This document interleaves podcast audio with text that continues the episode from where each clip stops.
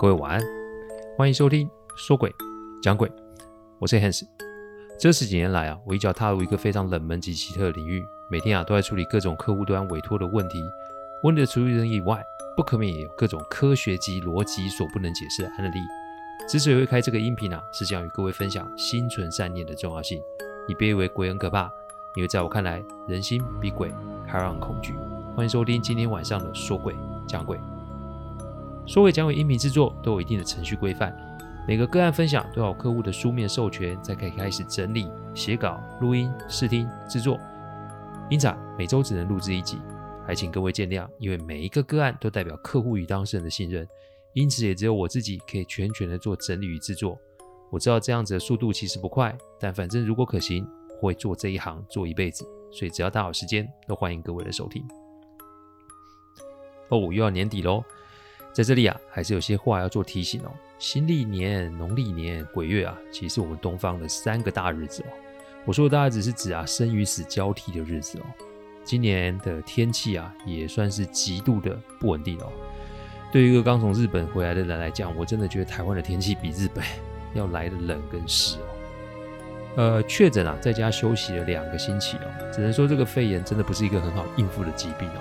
再加上十二月一号，我们的口罩是可以适度的解禁。眼见这个天气开始变冷，再提醒大家，如果可以的话，还是把口罩挂着，以免染疫哦。好，我们接着上一集哦，继续往下讲。上一集我们讲到最后的时候，有提到请神咒这三个字。我现在回想起来，当时那个状况其实有一些些模糊哦，所以啊，我还打了电话问了阿基一下。阿基跟我说，请神咒其实有很多种类别及效力。不过里面差异最大的还是所谓的目的性哦。阿纪说啊，请神咒是一个非常古老的法术哦，是否可以催动？最关键的不见得是请神者要有什么修为，或是跟上天有什么交换条件。阿纪说，最重要就是人心啊，你是要助人还是要害人？其实神明跟我们人类想法不见得一致哦，神也有分好与坏，神也有分邪与正。居心不正者，请神上身，那自然就得付出高额的代价。这也是为什么我常提醒大家，你与其在那边啊计较仪式的正确与否，你倒不如啊学会修心。这不是一件难事，但这也不是一件容易的事哦。不过“心诚则灵”这句话，大家一定都有听过。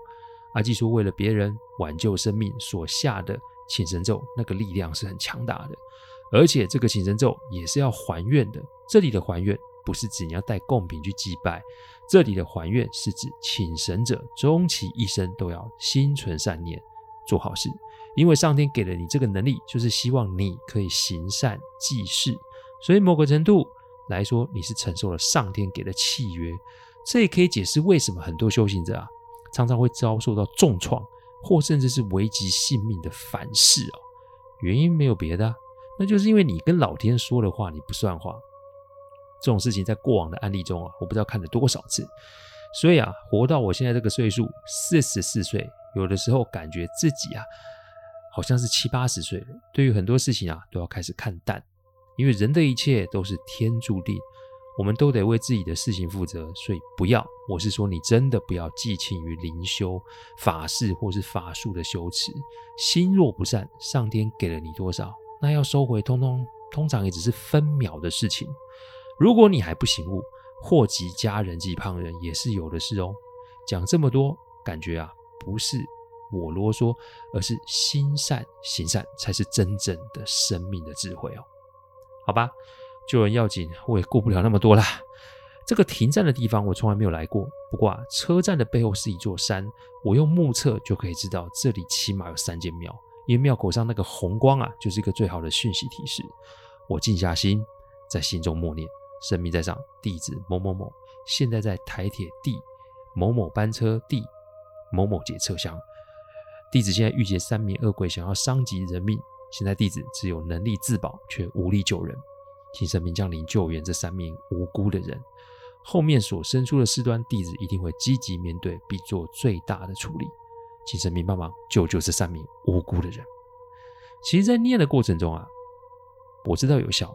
是因为我可以感觉啊，那一红一黑一白啊，正在向我释出一股莫名的压力哦。那感觉像是一个气罩，而且还是有些恶臭及浑浊的气场在这向我这边照了过来。我这个时候发现车上的乘客动作都慢了起来，而我跟那个阿嬷就被罩在那些有些黑黑臭臭的气罩里面，动弹不得。如果没有用，那干嘛用这个来对付我？我当下虽然很怕，但我仍在心中重复的默念刚刚那段请神咒。恐惧不见得是一个不好的东西哦，因为恐惧往往也是一种上天对我们的考验。战胜恐惧通常只有一个方法，那就是鼓起你心中的勇气，正面的去对决哦。所谓的勇气，其实也是一种正气哦。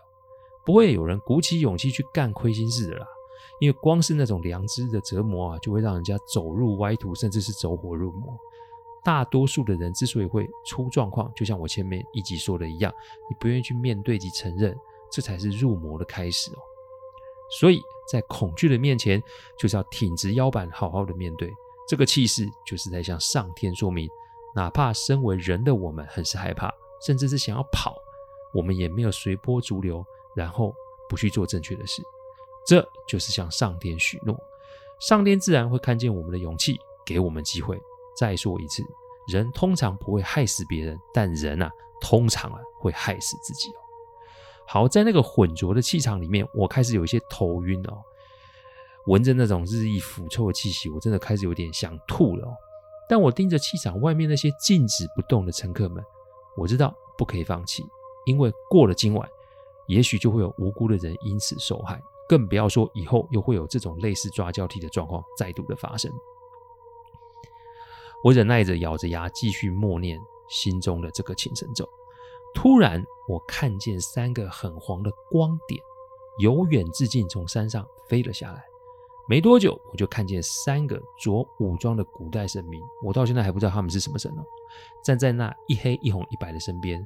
然后，突然三尊神明的身形就开始高大了起来哦。我感觉，我是说我感觉这三尊神明的身形都高到像七爷的那种身高。山村神明神色严肃，把他们的手放在这一黑一白一红的头上。我这个时候就闻到一股浓浓的香火味，这香火味啊，跟那三个恶鬼发出的恶臭味形成了强烈的对比哦。但看得出来，这三只鬼并没有想要束手就擒，所以啊，这种味道就在我的鼻子里面打架。这个时候，我在旁边的那位阿嬷拍了我一下，然后低声说：“小雷雷，我们还是开始继续念经吧。”但这个时候的阿嬷已经。不是阿嬷了，因为她的造型啊，一改老人家的穿着，她穿着一袭，嗯，我要怎么说，就感觉像是电视古装剧里面的造型，然后就像是那种国家啊被灭，要即将引颈救入的落难君王，反正看得出来衣服很是华美，但无奈就是衣服啊破洞连连，连头上的顶带都歪了一边哦。你不知道的人还以为这个阿嬷是电视剧的灵眼啊，但我清楚阿嬷不是人。应该是说他就不是人、啊，应该是某间小庙的神明吧。他略带尴尬的笑，露了一个笑容啊。这个笑容说多难看就有多难看了。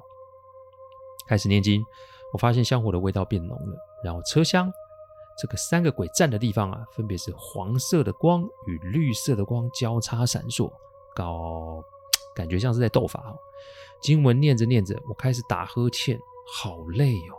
耳边传来神明阿嬷的话：“小人嘞，今多谢你的倒沙缸，但是这代志还没结束，七缸以后我们就再见哦。”说完我就醒了。中文的意思是：年轻人啊，今天谢谢帮忙，但这事情还没结束，七天后我们再见。八点三十六分，我一个人坐在车厢里面，右手拿着还没啃完的面包，嘴里还有面包碎屑的味道。看来是我工作太累，边吃边睡，就这么睡着了。所以这是梦吗？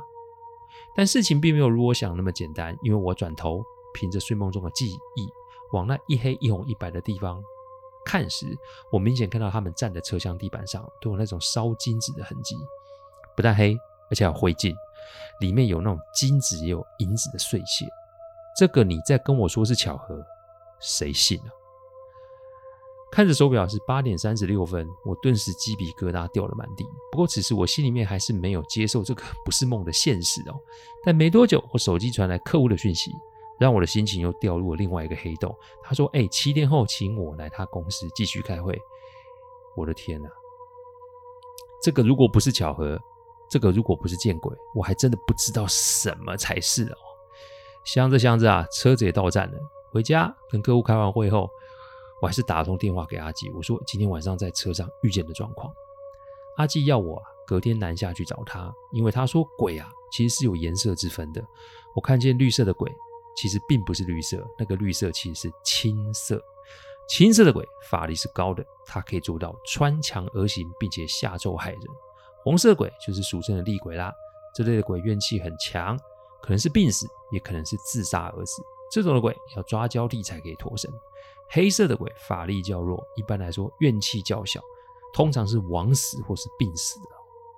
但这并不是他叫我下去的原因，因为他很少听说一次会出现三种鬼，而且还有合作一起抓交替的案子。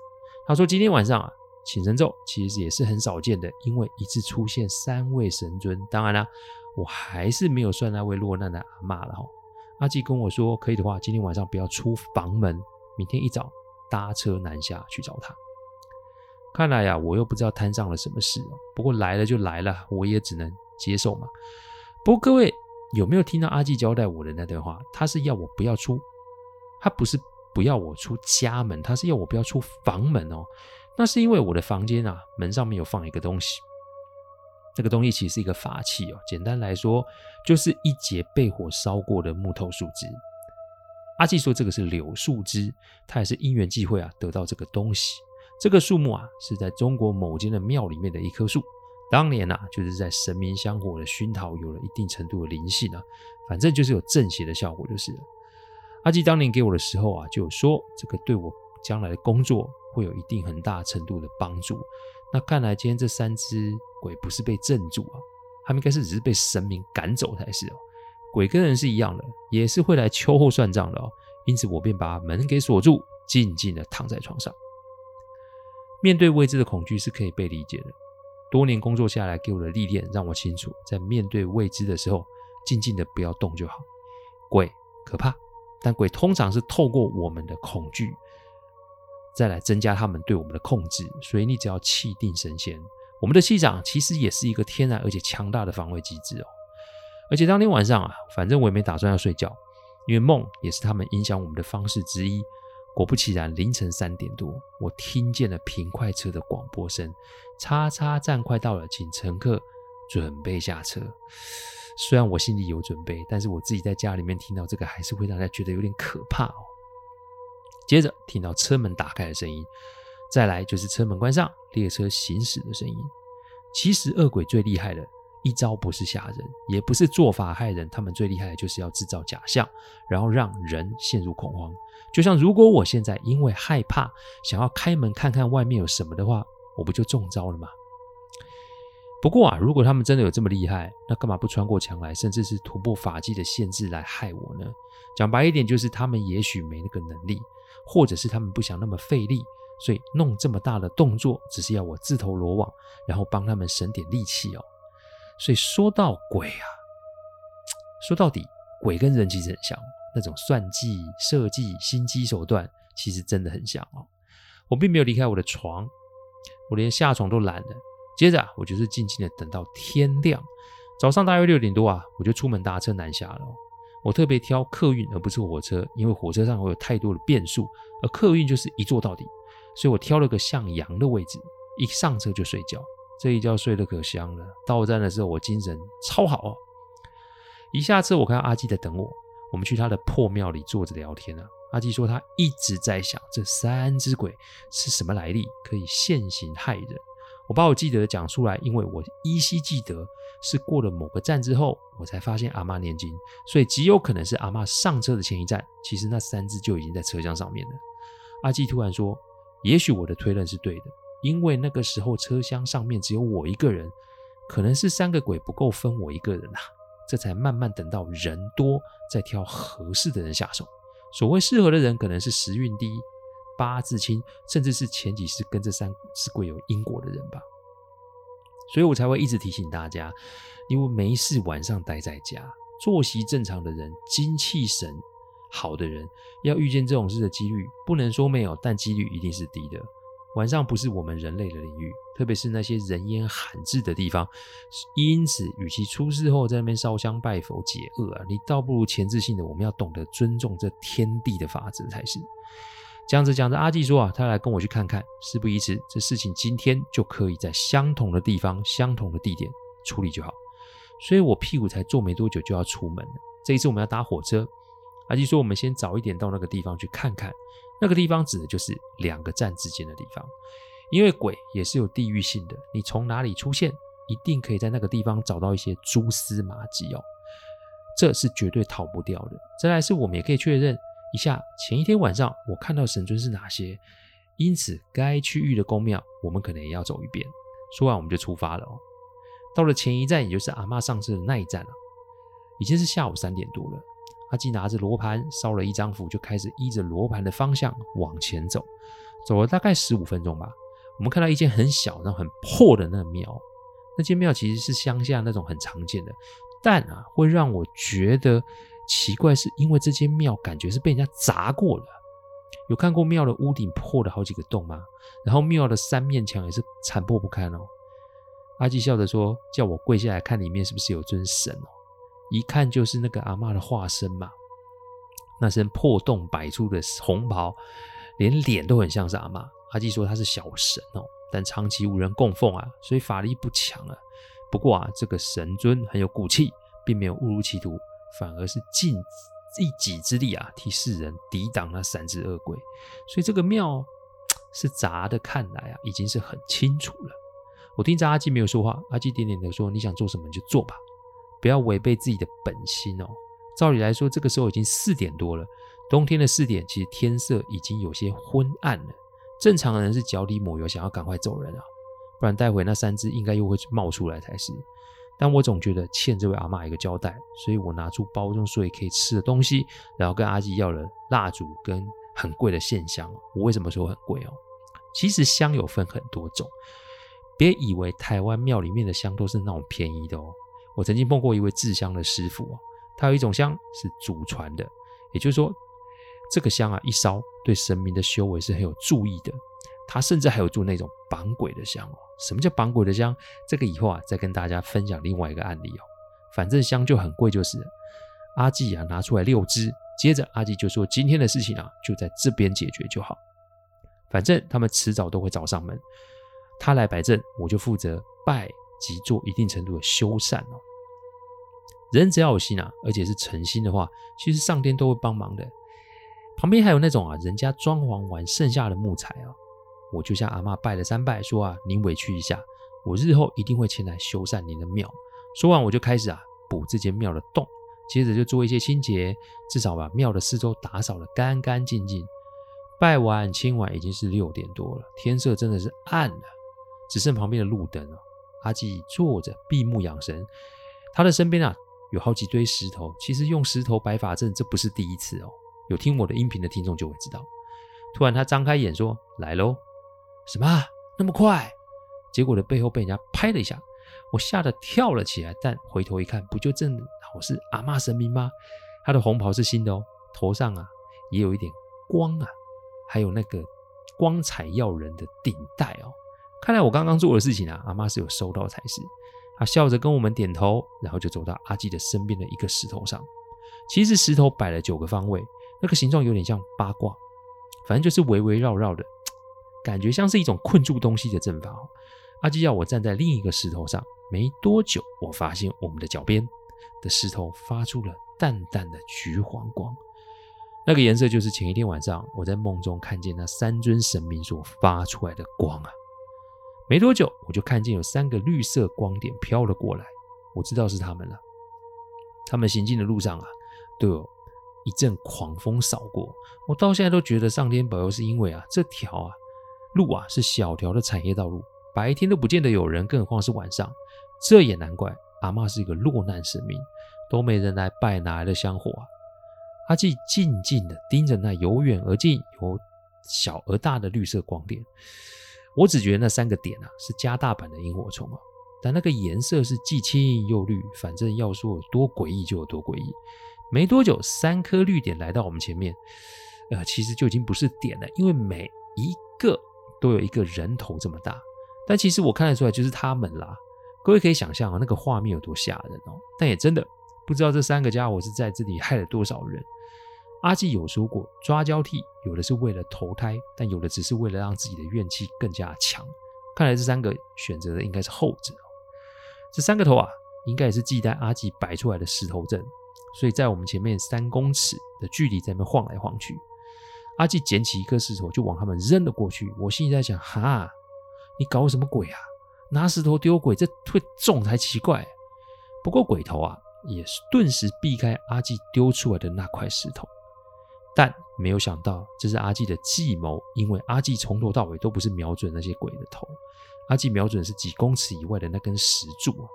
那根石柱上面布满了植物，那外表乌漆抹黑的，不知道还以为是垃圾。但当阿纪丢出的石头砸中那根石柱后，三个鬼头好像是被什么东西给扇了一下，感觉他们的上面有一根大手从他们的头后方扒了下去，而且我还听到一个很大的气爆声。三个鬼头掉在地上，他们没有丧失行动力哦，他们飘不起来，所以只能在地上乱窜。但没多久，这三个鬼头就窜进了石头的法阵里面。接着，我就看到石柱开始发出光来，而这三个鬼头就在石头法阵中冒出阵阵的黑烟，说有多臭就有多臭。这三个鬼头上面的绿火开始慢慢的没了，但露出来就是他们的头像。天哪，有够可怕的！你更别说他们这边龇牙咧嘴的想要反抗。接着，其他的石头也开始亮光了，感觉这光对这三个鬼头有绝大杀伤力哦。他们痛苦的挣扎，在地上滚来滚去，但阿基没收手。他只是静静地盯着着他们，我也是第一次看到他这么严肃的样子。半个小时后，三个鬼头就成了三块焦黑、恶臭的石头。阿季啊，拿起了这三颗石头，然后要我在石柱旁边挖一个深一点的洞。然后阿季拿出符布，所谓的符布就是在上面有写的经文法咒的布。阿季分别把这三个石头都包上了布，就埋在石柱的旁边。完事后啊，阿纪问我说：“哎，你要不要花点钱来修这座庙？”我说：“好啊。”阿纪笑笑说：“就知道你会说好。”哎，这要花不少钱呢。我回头看的时候，已经看不到阿妈了。我想他已经算是把这个心头大患给除了，所以他也算是尽了一定程度的责任。而这事情啊，就到这里告了一个段落。一个月后啊，我带着一班师傅来这里把庙修好及做修缮哦。当然，我也去附近的宫庙拜访了几位庙祝，并跟他们说明这边有一间小庙，我会每年都汇一笔钱，请他们每逢初一十五都带着信众们过去祭拜。直到现在快二十年了，这个习惯都维持着。当然，那三位神尊都分别在这几间庙里面，我都看见哦。阿纪说，这三个恶鬼应该是早年亡死在这边的人，怎么死的不知道。不过啊，因为长期没祭拜，所以就成了恶鬼害人性命。阿嬷呢，则是用自己的力量一直在抵抗他们，但是无奈就是香火不够，无人祭拜，法力差了很多。石柱啊，是一个古老阵法留下来的遗迹哦，所以阿纪用石头法阵吹动了石柱，让石柱发出力量镇住这三个鬼。阿纪其实从头到尾都没灭了他们，阿纪只是破了他们的鬼气与修为，以后只能乖乖的在这边好好的修行。而且啊，也跟阿嬷共享香火，这个事情啊，才算是告了一个段落。我到现在每年啊，都还是去一次那里。想这个机缘呢，我也只能一直笑，因为一切都是上天的安排了啊、哦。这一集啊，是二零二二年的最后一集哦，感谢了各位支持哦，继续努力，也希望大家好好的保重。跨年又要来了，晚上记得别玩太晚。谢谢大家赏光，听完后请喝杯温开水再去休息。我讲的不是什么乡野奇谈。我讲的是真实发生的案例，最希望的是希劝大家心存善念，祝各位有个好梦。我们明年再来说鬼讲鬼，各位晚安。